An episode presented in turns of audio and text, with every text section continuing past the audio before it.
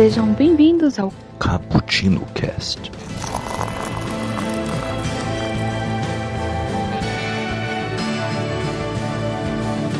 Yo, galera que adora uma cafeína e agora com livros, não é verdade? Hoje vamos fazer mais um Expresso do Dia, o, o seu quadro favorito de podcast sobre literatura. E hoje analisaremos mais um clássico do suspense policial, é aquele que desafia a, a sua mente. Será que seria tudo real ou apenas uma ilusão? Vamos conversar sobre O Cão de Baskervilles, do Sir Arthur Conan Doyle. Mais um, um caso de aventura do Dr. Watson e o Sr. Sherlock Holmes. Aqui é o Kaique que passou uma tarde tomando um cafezinho com o Sr. Sherlock Holmes em uma caverna. Eles estavam um pouco diferente do que o normal. E aqui comigo está a Raquel. Oi, aqui é a Raquel e eu passei a minha tarde tomando um café numa charneca e fiquei lembrando das palavras do Dr. Mortimer. Não fique na, charne na charneca quando houver escuridão. Ô louco, olha só. E hoje falaremos sobre todo esse clima aí de, de suspense. E vamos lá. É o, o senhor Arthur Conan Doyle. Ele lançou quatro romances, tá? Quatro livros. Uh, e diversas e diversas uh, histórias curtas, que são seus chamados contos, onde ele explora algumas, algumas investigações um pouco mais curtas, um pouco mais, um pouco mais contidas, e apesar que, né, em um desses contos que tem a, a, a tal morte falsa do, do Sherlock Holmes encarando o eu, Moriarty, por exemplo. Eu acho que um dos melhores contos do Sherlock Holmes eu não li todos, todos até agora. Mas eu vou ler. Eu li. Eu, mas eu vou ler ainda. Pra mim, um dos melhores é o Rosto Lívido. Uhum. Eu acho que tem. A série, na série tem uma referência a esse conto, mas é bem pequena. Mas o método de dedução do Sherlock Holmes nesse conto eu acho genial. Eu, mas eu li muitos contos ainda. O, o rosto lívido, que também é conhecido como o rosto amarelo também, né? Uh, eu tenho um livro do Sherlock Holmes lá em casa, que ele é uma daquelas edições que estão é, cagando pra cronologia, eles só vão lá e pegam um ou outro conto e junto e colocam mais uma história famosa. Só que aí, o, um dos outros contos de, de destaque que tem nesse livro é o, o rosto amarelo, que é esse, que é o, é o rosto lívido que você comentou, que ó. E, mas vamos lá, o Cão de Baskervilles é um desses ele é um desses romances, né? Vamos relembrar. O primeiro, um estudo em vermelho, onde temos a, onde temos um expresso do dia sobre, é, ouça aí, e que é o primeiro, né? É o, é onde o Sherlock Holmes se encontra com o Dr. Watson e vice-versa, onde eles se conhecem e tem o primeiro caso juntos, né? É o primeiro caso do Sherlock Holmes, mas é o primeiro caso deles dois juntos e o começo dessa amizade. É, então, e como a maioria das descrições é pelo Dr. Watson, então é eu não lembro se é nesse que eu comentei, o rosto lívido, que o Sherlock, próprio Sherlock Holmes que comentei alguns contos que o próprio Sherlock Holmes narra. Mas a ideia de narrar as aventuras vem do Dr. Watson, é claro que né, dentro desse, desse universo. Isso eu acho muito boa essa sacada, né? Tipo, ah, ele já tem essa vida, mas você só vai saber a partir dos olhos do Dr. Watson. Eu acho bem legal. É verdade, Kel. E e é assim, uh, a gente recomenda um box de histórias do Sherlock Holmes da editora HarperCollins, que são quatro livros de capa dura, excelentes, muito bem acabados assim, e, e onde tá todas as publicações sobre as aventuras do Sherlock Holmes escrita pelo Arthur Conan Doyle de, de forma cronológica, né? E no primeiro livro tem lá o Estudo Vermelho e depois uma série de contos. Não, não, o Estudo Vermelho depois já vem o Signo dos Quatro e depois em alguns contos. Entendi. Então é desse jeito. E aí depois tem vários. Tem dois compilados de contos, se eu não me engano. Aí depois vem o Cão de Baskervilles e outros contos. E aí. É, e aí temos. Então temos aí três. É, e tem o Vale do Terror. Então são estes quatro romances, tá? Voltando. O Estudo Vermelho, O Siglo dos Quatro, O Cão de Baskerville, e o Vale do Terror. O Vale do Terror, também chamado de o Vale do Medo, também. É um dos meus favoritos, para falar a verdade. Quiçá o mais favorito.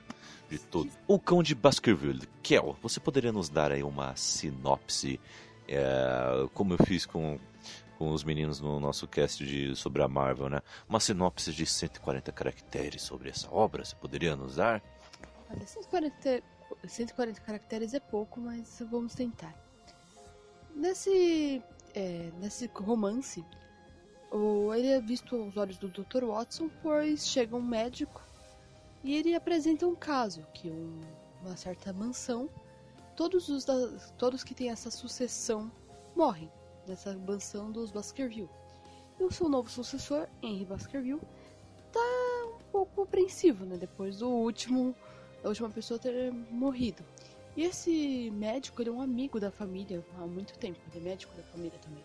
Nesse, era, nesse tempo era muito comum, né? O médico é a pessoa de confiança, né? Hoje em dia tem psicólogo. Eu sou mais a favor do médico, mas enfim. Hoje em dia tem psicólogo, mas naquela época tinha um médico da família que era o confidente. E ele tá preocupado, e ele diz que ele viu o corpo do, do amigo dele quando estava, e ele precisa que o Sherlock Holmes resolva isso antes que o próximo da linhagem morra também. Ele tá. É, ele, é um amigo, ele é um amigo preocupado. Esse senhor e seu cãozinho, que é o Dr. Mortimer, ele, eles vão até a casa para pedir socorro. E Sherlock Holmes diz: Então, Watson. É, né, e pede que eles acompanhem. Fala assim: Ó, oh, por favor, acompanhe até lá para resolver o crime, porque vocês não vão conseguir resolver daqui. E o Sherlock Holmes pede para o Watson fazer essa. É, essa viagem né, no lugar dele, dar todos os relatórios para que eles juntos descubram o que é que está acontecendo. Então você vai pelos olhos do, do Dr. Watson e vê os relatórios dele ao Sherlock Holmes e tudo o que está acontecendo realmente. É interessante porque em alguns pontos ele fica, pô, agora você fiel ao cara que me, tá me, me hospedando na casa dele diz não conta sobre tal coisa, ou você fiel ao meu amigo Sherlock Holmes que precisa desvendar o caso. Ele conhece as pessoas ali da, da Charneca, né? Que é um tipo de floresta. Ah. É, um, é um tipo de local. é, tem uma floresta. É uma casa no campo. Mais é. ou menos isso. É, parte mais do, do, do, campo. E conhece todos os vizinhos, que são poucos. É meio uma casa tipo coragem com covarde, sabe? Tem muitos vizinhos. Mas o. Mas conhece os vizinhos e tenta é, entender quem seria o culpado de tudo isso. Foi uma sinopse mais Facebook, né? Mais questão de Facebook, mas é, é, resumiu bem. É mais ou menos isso. É mais ou menos esta história. Mas tem um detalhe aí interessante, inclusive, né, Kel? Porque o, o Sherlock Holmes ele fala pro Dr. Watson ir lá, só que ele não dá muitas explicações sobre o que, que ele mesmo irá fazer. Né? Ele fala, ah, eu tenho que resolver algumas coisas aqui em Londres, é, mas vá lá, mesmo assim. E o, e o Watson ele fica ah, meio apreensivo também nessa questão, porque ele tem que, enquanto estiver sozinho lá, resolvendo, porque ele ainda acredita que o Holmes irá, irá lá em algum momento, mas ele fica um pouco apreensivo porque ele precisa resolver aquele caso é, estando é, de forma direta ali, né? E dessa vez ele estaria sozinho. E ele teria que aplicar os métodos que aprendeu com, com o Holmes durante aquele tempo que estiveram juntos, né? As perguntas certas e todo esse comportamento muito digno de Holmes. E é, é muito é, engraçado como ele trabalha. Tem uma referência também a esse conto na série da BBC. Mas eu um acho. episódio? Sim, mas eu, eu não tenho. A parte em questão que, que eu ia falar da referência é meio que um spoiler. Se for spoiler, você corta depois. Que é o. Quando o Watson. É, quando ele dá um caso todo pro Watson, o Watson tá resolvendo no final. E, mas não é no episódio do Campo Baskerville. É em outro episódio. E acontece exatamente isso nesse, nesse, né, nesse romance. O Watson fica lá tentando resolver, depois do episódio todo, o Watson resolvendo. Sherlock Holmes chega e fala assim: É, aconteceu isso, isso, isso. Ele, pô, mas você descobriu isso quando? Ele falou assim, quando ele me contou no meu escritório eu já sabia de tudo. Ele deixou o Watson é, brincando de besta, sabe? É verdade. É, eu gosto muito das histórias do Conan Doyle quando ele coloca o Watson um pouco mais ativo. Né? Eu não gosto muito das histórias em que tem uma, ali um, uma investigação que precisa ser feita e ela é, ela é um pouco complexa, um pouco complicada de resolver. Só que aí é mais ou menos assim. O Sherlock fala assim pro, pro Watson lá em Baker Street. Ó, fica aí, aí, tranquilo, que eu volto à noite. Aí ele vai lá, pega uns disfarces e sai. E fica tarde toda, noite toda fora. Aí ele chega à noite e fala: Ah, eu descobri algumas coisas excitantes, mas agora eu vou dormir. Ah, amanhã de manhã a gente conversa. E aí, o Watson vai lá, dorme tranquilamente. Aí ele acorda, o Sherlock Holmes já tá lá tomando um cafezinho da manhã dele, né? O desjejum. E aí ele vai lá e explica tudo o que ele fez para resolver o caso, né? Eu não gosto muito porque o é, é quase hum, eu não diria sendo injusto com o leitor, não sei, mas eu fico um pouco decepcionado porque eu gostaria de descobrir o, o caso junto com o Sherlock Holmes, entendeu? Eu, e os olhos do leitor é o Watson. Então, o Watson estando mais ativo no caso, nós também estamos um pouco mais ativos também no caso, né? Eu gosto mais dessas histórias onde o Watson está um pouco mais ativo. O que, que você acha, Kel? Eu, eu gosto de ter todos os detalhes e depois você se sentir como um idiota aos olhos do Watson. Né? Porque o Watson tá vendo tudo e sempre tem uma sacada.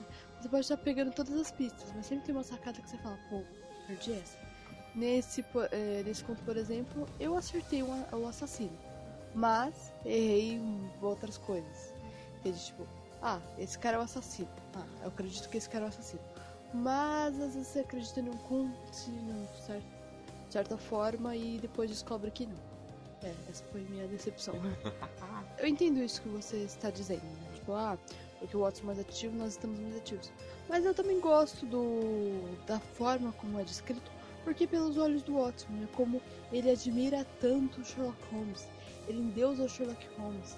Então, é uma coisa meio interessante para você trabalhar na relação deles.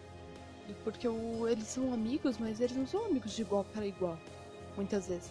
Depois, com o é, decorrer do relacionamento deles, eles vão é, tendo uh, isso mais.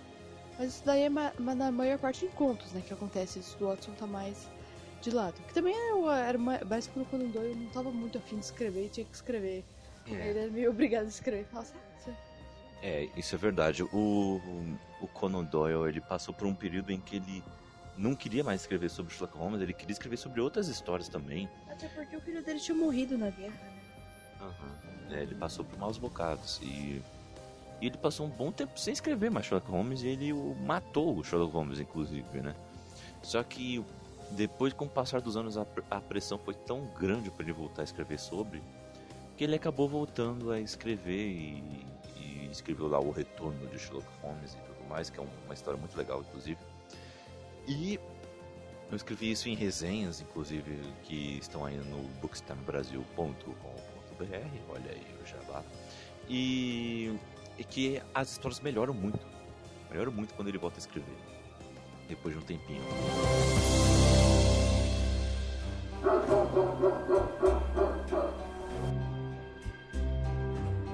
Mas vamos lá, vamos mergulhar neste caso, né? O que, que você acha sobre isso, é sobre este método da, de escrita do Conan Doyle? Ele escreveu mais de uma vez desse jeito, tá? Uh, de que parece que tem alguma coisa sobrenatural, mas ao mesmo tempo é, os personagens estão a todo tempo querendo desmitificar esse caso e mostrar que não, não tem nada de sobrenatural. É, é tudo. É mais urbano o negócio, é mais os humanos que estão fazendo alguma trama complexa aí que parece, mas não tem nada de sobrenatural. Então, mas ao mesmo tempo, você como leitor e você go, é, você gosta de uma ficção que tem algum elemento fantasioso ao mesmo tempo, e você fica curioso. Não, mas peraí, talvez tenha algum elemento de fantasia aí, e será interessante ver esse combate entre os dois, né? Então você fica balançando. Será que tem? Será que não tem? Será que tem? Será que não tem? O que, que você achou da escrita do Conan Doyle nesse sentido? Então, primeiramente, né, que isso inspira Scooby-Doo, que é um dos melhores desenhos que, que já, existiu, né? Então, obrigado Conan Doyle por mostrar e desmistificar. E Tintin também. E Tintin também. Apesar que eu tenho um episódio de Scooby-Doo que é muito bom, que é do Monstro do Lago Ness, que eles desmistificam tudo e no final tem um monstro realmente nadando Isso é muito legal. É, é muito interessante. Mas eu gosto bastante disso, de você ter esse medo do não conhecido e depois conhecer. Porque na época era uma coisa muito comum. Hoje em dia parece, ah, mas é tão clichê. Você fala assim, ah, isso aqui é uma coisa sobrenatural, e do nada alguém fala assim, ah, não, porque tem estudos que comprovam isso. Hoje em dia tudo é tudo muito para esse lado. Naquela época não, naquela época eh, ainda existiam muitos camponeses que viam tudo de uma maneira muito mágica, entende? Então, ah, nossa, o Deus Sol ajudou a frutificar tudo. Ah, aquela pessoa tem, tem poder porque as hortas delas frutificam. Quando na verdade aquela pessoa simplesmente adubou a, a horta melhor, ou cuidou melhor. E ainda acreditar, eles deixavam de fazer muitas coisas por si próprios, colocando, às vezes até mesmo no, em religiões sérias, né? Mas ainda assim eles colocavam tudo como obra do divino. Sim, mas, uhum. sabe, de uma forma como se eles não tivessem culpa de nada. Como se o, a, a, humanidade não pudesse fazer nada, não, não, o que é ruim é, é, um demônio. E o cão de Baskerville é isso. Eles descrevem como praticamente um demônio ele tá estragando. A família dos Baskerville ela está amaldiçoada. Uhum. E às vezes nossa maldição é, uma, é um amigo próximo que nos engana. é, mais ou menos isso, né? E lembrando que se você estiver lembrando aí de Lovecraft, por exemplo, mas Lovecraft ele é de alguns anos depois, tá? Ah, essa história do Conde Baskerville é de 1902. Isso, Lovecraft é lá para os anos 30. Então, é, vem depois o Lovecraft. Então, talvez tenha influenciado o nosso senhor Lovecraft também, né? Mas, uh, essa história de, ela foi lançada em partes, tá? Numa revista lá em Londres, é, entre 1901 até 1902. E e a suspeita paira sobre a mansão Baskerville. Né? Dr. Watson vai para lá, fica hospedado na casa do Sr. Henry, o Baskerville, que já tá, é, já é uma, sei lá, qual geração de Baskerville que, que está ali naquele solar, porque a, a família Baskerville está ali há 500 anos na, naquele lugar, né? E a primeira geração que, que parece que morreu, é o que a lenda diz, morreu para esse cão demoníaco que assombrou essa, essa, essa família. Todas as gerações estão morrendo. A, não, a primeira geração morreu misteriosamente e voltou a isso quando o antigo, né, a antiga geração, que era o senhor tio dele, morreu também. Então, pô, voltou a maldição, a maldição foi despertada. Mas é bem interessante, é realmente eles primeiro pensam que são os empregados e, e depois descobrem aquele homem que estão afugentando e culpam a empregada. Eu acho também muito legal aquela parte da janela que tem a, a iluminação que ela, que ela faz, que só dali, só de um certo ponto conseguiria enxergar, levar comida até o rapaz. E nessa hora você todas as suspeitas, pelo mais que esteja na pessoa certa, vão para aquela coisa. Você fica, como assim? É, você sabia que era empregado? Sabia que o assassino era o mordomo? No fim, sempre o mordomo. No fim, sempre o mordomo. Nem sempre?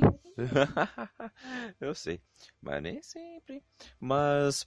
Uh, então, o, uma grande parte da história é contada através dos relatórios do Dr. Watson, uh, que está escrevendo para o, o Sherlock Holmes, que está em Baker Street, aparentemente. E ele vai, vai investigando também por conta própria alguns indícios, como este caso que aqui eu acabou de falar, inclusive. Agora, a região em si, ela é muito bem descrita pelo Conan Doyle, né? Uh, a, o, estilo de vegetação, o clima, uh, os limites ali, as cercas no, em volta da casa, uh, em como a qualquer momento alguma coisa pode surgir da janela durante a noite e pode fazer algum estrago. É, é impressionante como ele descreve tão bem uh, esta, esta região. Você realmente se sente lá, do lado deles, né? E a suspeita dos vizinhos fica o tempo todo ali pairando como uma neblina, inclusive. Uh, agora me diga, Raquel, até que ponto do livro você pensou que não, realmente tem alguma coisa sobrenatural acontecendo? Ou não, isso aqui é balela, não, não tem isso. Em algum momento uh, a sua dúvida ela foi mudando de lado? Tipo, você acreditava que era uma coisa e depois se foi mudou de opinião? Ou o tempo todo você conseguiu manter uma opinião é, só até o final, quando realmente é desvendado o caso? Eu acho que é muito difícil em qualquer suspense policial, na maioria dos livros, você conseguir manter a mesma opinião. Uhum. E eu acho que assim, é até bom que você mude de opinião muitas vezes. Assim, por exemplo, tem livros que eu, você conhece, tipo, o caso dos Dez Negrinhos. Tava, tipo, no terceiro capítulo, eu falei, pô, eu acho que é tal pessoa. Tava certo, mas ao mesmo tempo, você fica assim, pô, mas se essa pessoa for culpada, pelo mais que você tenha uma opinião central, a sua mente fica louca e você fica pensando muitas, muitas coisas. E eu acho que se não for assim, se a pessoa. Eu, às vezes eu quero ser uma leitora passiva, sabe? Ah, eu vou ler aqui não vou suspeitar de cada pessoa. Mas aí você tá falando assim, ah, e tinha uma criança que passeava pelo bosque. Essa criança, essa criança pode ser uma pessoa que não é uma criança de verdade. E quem é a mãe dessa criança? E o pai dessa criança? Ah, ele com certeza tá manipulando tudo. Isso eu acho que é natural de qualquer pessoa. Mas entre o ser místico e não ser, é, de cara eu pensei, pô, deve ter uma artimanha aí, até porque tem, tem um crime. Em certos momentos você pensa nessa mistura, né? Do místico com não místico. Você sabe que tem um culpado, que ele tá ali, é, que ele tá ao redor da, da charneca. Uhum. Você tem isso quase claro, né?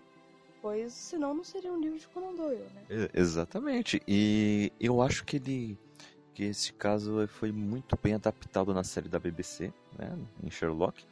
Se eu não me engano, é na segunda temporada. Segunda temporada do episódio 2, exatamente. E eles adaptaram muito bem, porque a, a essência do caso é exatamente isso, né? Tem algo sobrenatural acontecendo. Aí o Sherlock Holmes, o Sherlock Holmes duvida. O Watson quer resolver o caso é, sozinho, né? Uh, no livro até que ele é meio que encorajado a isso, né? Mas querendo ou não, ele realmente ele toma liberdades, né? Ele vai lá e toma a, a decisão que a, para o qual caminho ele quer seguir de investigação. É, ele tem essa autonomia. E na série também ele ele teve essa autonomia também, investigou uh, alguma pista que ele queria, por conta própria mesmo, investigar. E mas a essência do caso é exatamente essa, né? Não é ah, é uma charneca desse jeito, ah, o todo o clima assim tem que ser desse desse jeito, né? Uh, não é exatamente isso, mas apesar que até nisso eles conseguiram adaptar muito bem.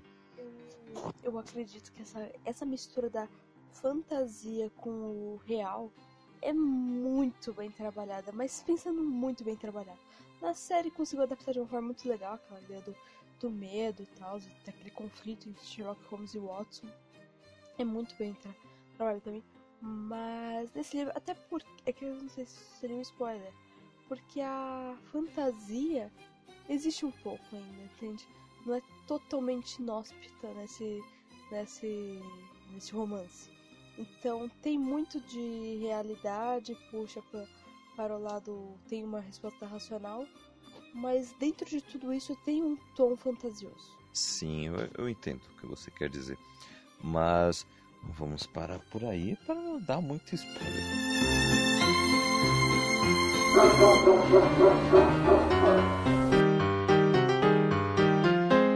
Gostaríamos de falar ainda mais sobre o tudo que acontece nessa obra, mas seria realmente é, tirar toda a surpresa que você poderia ter ao ler, né?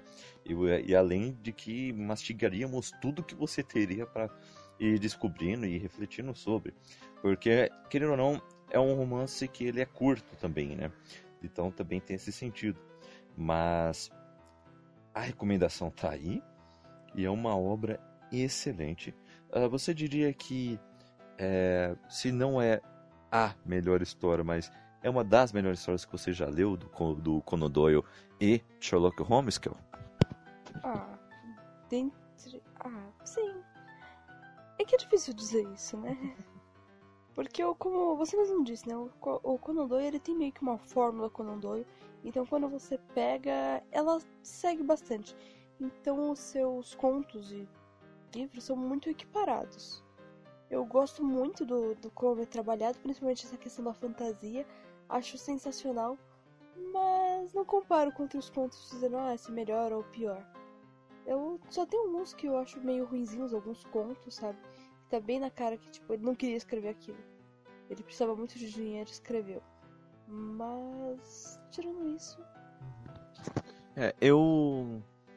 Eu, eu gosto muito dos contos da, da primeira coletânea de contos depois que ele volta a escrever, que é lá pra 1910, por aí. E. E. Ah! Outra curiosidade: Cão de Baskervilles foi o último, a última história que ele escreveu antes de ter uma parada. Né? Aí ele parou por algum tempo de escrever, aí ele escreveu a morte de Sherlock Holmes, que é quando ele enfrenta o seu Nemesis, professor Moriarty. E, e aí depois disso ele para de vez de escrever. Aí ele volta a escrever depois de alguns anos e é lançado uma coletânea desses contos lá por 1910 e tem histórias sensacionais. Tem algumas até que tem um, uma dose de violência, inclusive, um pouco maior do que tinha antes. Isso é muito legal. É porque, né, depois do trauma que ele teve, ele começa a levar as coisas para um lado mais pesado, né? Uhum. Ah, e também interessante essa história do, do fantasioso e tudo mais, porque o. Mas isso foi aconteceu depois. Depois do filho dele ter morrido na guerra, duas garotinhas enganaram Conan Doyle. Elas disseram que fadas existiam tudo mais. E levaram fotos. E Conan Doyle foi uma das pessoas que defendeu as garotinhas, que acreditou que fadas existiam junto com elas. Depois, depois de muito tempo, recentemente na televisão, ela já velha, né? Ela era uma menininha na época. É, revelou que tinha, tinha realmente mentido para, para, para isso, para enganar a mãe. E depois que a mãe tinha acreditado e quando Doyle tinha acreditado, elas não queriam tirar o, o alívio dele depois da dor de perder o filho. É, é verdade. É, é uma história cômica, mas é triste ao mesmo tempo. Que coisa. mas é isso aí, galera. Uh, Raquel, qual nota é, de nossa escala de café merece o cão de Baskervilles? Esse, eu tenho muito amor por esse conto e vou dar um café expresso tem pontos que eu gostaria de falar, dá para relevar, como eu consegui falar em Médico e outros, mas eu não consigo relevar nada. Eu amo Conan Doyle e ele é lindo, eu entrego meu coração a ele. Então eu dou um café expresso, que seria nossa nota de 9 a 10, ou seja, nossa nota máxima em escala de cafezinhos. É isso aí. Eu, eu também daria um café expresso, viu? É uma das é uma das melhores histórias do nosso Sir Arthur Conan Doyle. Ele arrebenta nessa história, escreve muito bem e apesar de ser uma história, se você parar para pensar, simples, uh, é curta, ah, não diria boba, mas ela, é, ela é direta, né? Ela é direta e ela é simples, simplesmente é uma história é, por exemplo, é uma daquelas histórias que você pode é, ler pro, pro seu filho, pro sua filha antes de dormir, sabe? Que tá tranquilo. pode ir lendo por partes, inclusive. É, e, a, e a criança, né? Ou, ou até para adolescente, né? Se tiver um irmãozinho, né? E quiser acompanhar também a história, e até mesmo ler, né? Inclusive, vai se sentir instigado pela história. É uma história que pega todas as idades. E apesar dela ser simples, como eu disse, é uma história que mesmo assim ela te dá umas reflexões interessantes sobre o modo de o método de escrita do autor e ao mesmo tempo sobre a história em si. Porque tem algumas conspirações tem algumas articulações são muito interessantes de, de observar. É, então é, realmente é um tom bem infantil né? Dá para criança é, é, um, é realmente um livro para tudo. Tanto que Sherlock Holmes hoje em dia é domínio público o Sherlock Holmes é que nem o Julito é do povão né é chulito da galera, essa hashtag. E agora vamos ter a hashtag Sherlock da galera, entendeu? Todo mundo gosta de Sherlock Holmes, todo mundo já ouviu falar de Sherlock Holmes.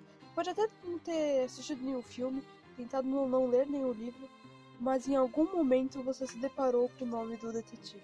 Você se deparou com uma referência ao detetive. E você, se você assistiu um filme policial, ele provavelmente foi inspirado em algum autor que foi que se inspirou em o Conan Doyle. Então, eu acho muito difícil você fugir do nosso querido Sherlock Holmes. Sherlock Holmes da galera. é isso aí. Hashtag Sherlock Holmes da galera. Vamos subir essa hashtag aí, galera. Vai, vai pro Trend Topics aí. então, ficamos por aqui, galera. Ah, não esqueçam de nos acompanhar nas redes sociais, arroba Bookstime Brasil, tudo junto, no Instagram, no Twitter e também no nosso Facebook, tá? facebook.com.br Brasil. Mas você pode procurar aí na caixinha de pesquisa como Bookstime, que aí você vai nos achar também, ok? É, também você pode nos mandar um e-mail, caputino com dois p's e dois c's, ponto btb, arroba, gmail.com. E também temos aí alguns, no, alguns dos nossos quadros aí também para você acompanhar, viu? Temos aí o nosso 24 frames por café, onde, temos, onde analisamos cada vertente do cinema. Procure aí no nosso feed que você vai se surpreender aí com a qualidade e também com o, tantas informações que você vai ter por segundo. Também temos o nosso próprio Expresso do Dia, que estamos aqui, né, representando esse quadro com mais um episódio. Nós temos uma série aí recente de, de seis episódios sobre a série de mangás Hunter vs Hunter ou apenas Hunter x Hunter, que ficou excelente. Analisamos cada arco individualmente com a nossa equipe de otakus aí. E falando nisso, tivemos um episódio aí estrelado sobre Shingeki no Kyojin, ou Ataque on Titan, ou Ataque dos Titãs. Olha só tantas traduções. Que está excelente também. Além do nosso episódio anterior, que é sobre o médico e o monstro, mais um clássico da literatura. É, o nosso Cappuccino Cast, o nome que o nosso quadro que dá nome ao nosso cast sai toda quinta-feira. Estamos aí no especial de, da Marvel Studios, hein? O, o, último episódio foi sobre a fase 1, sobre a concepção do MCU, e o próximo episódio será sobre as fases 2 e 3. Fique de olho aí no seu feed. E daqui a pouco tem Guerra Infinita, hein? Caramba, Guerra Infinita tá chegando, putz! Tá segurando a ansiedade aí? Nós mal estamos conseguindo segurar. Então, ficamos por aqui entre o nosso grupo do WhatsApp. Clique no link que está aí na descrição. E fique com Deus e leia mais.